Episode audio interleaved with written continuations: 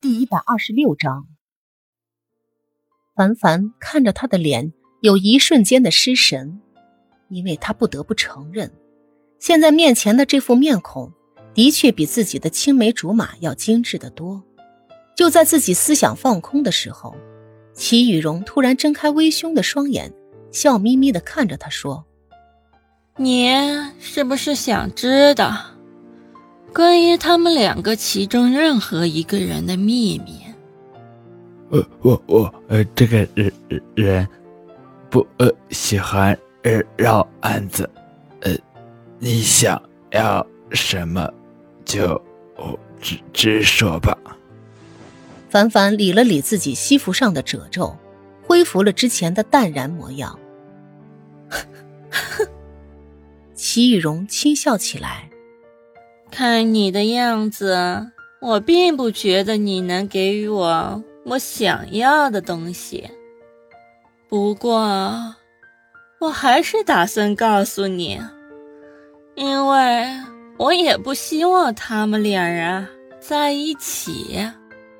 凡凡眼中闪过一丝嘲讽，冷笑着问道：“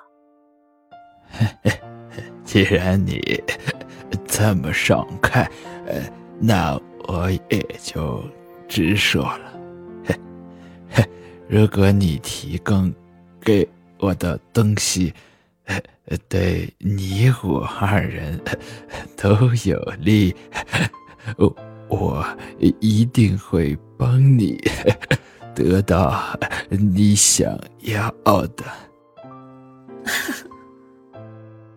不管你信不信，我做的一切。都只是为了保护他们两个而已。齐雨荣突然暗淡的眼神让凡凡有些意外，不过他此时此刻可没那么多心思去揣摩另一个无关的女人心里在想什么。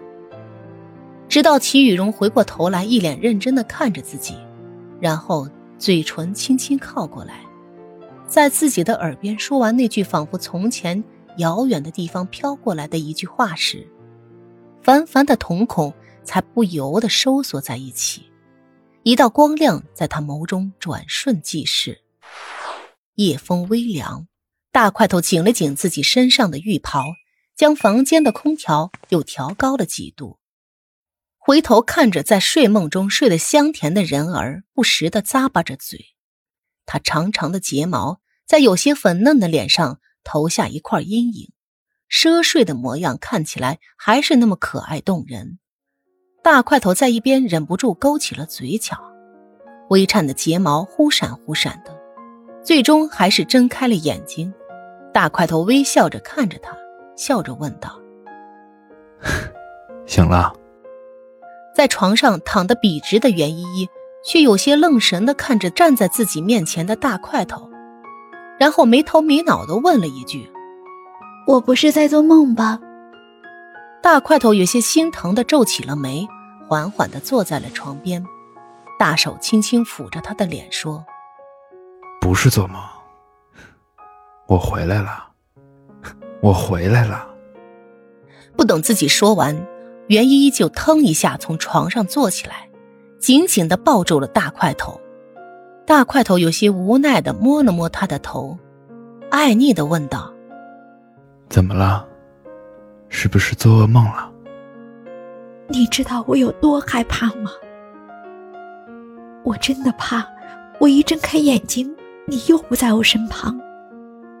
我怕重逢，只是因为我太想你了出现的幻觉。我怕你会突然像以前一样，无缘无故的在我面前消失。我好怕，好怕。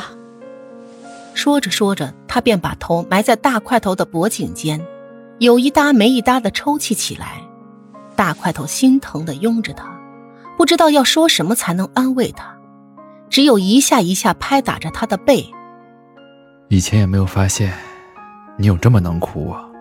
哼，现在怎么变成了一个爱哭鬼了？大块头笑着问他：“你还好意思问我？还不是因为你？”我感觉你再不回来，总有一天我的眼泪都会流干的。袁依依在自己的脸上胡乱的抹了一把，抬起头来盯着大块头说道：“好，好，好，是我错了，我错了。”大块头笑起来，连忙求饶：“我，我保证，以后绝对不会再让我家小胖妞掉一滴眼泪了。如果我说话不算数，就让我暴尸荒野。”他的话还没有说完。袁依依就大惊失色的一把捂住了他的嘴，骂道：“你胡说八道什么呀？这种话怎么可以随随便便说出口呢？”大块头捉住他的手，轻轻的亲了一下，然后深情的望着袁依依的双眼，说道：“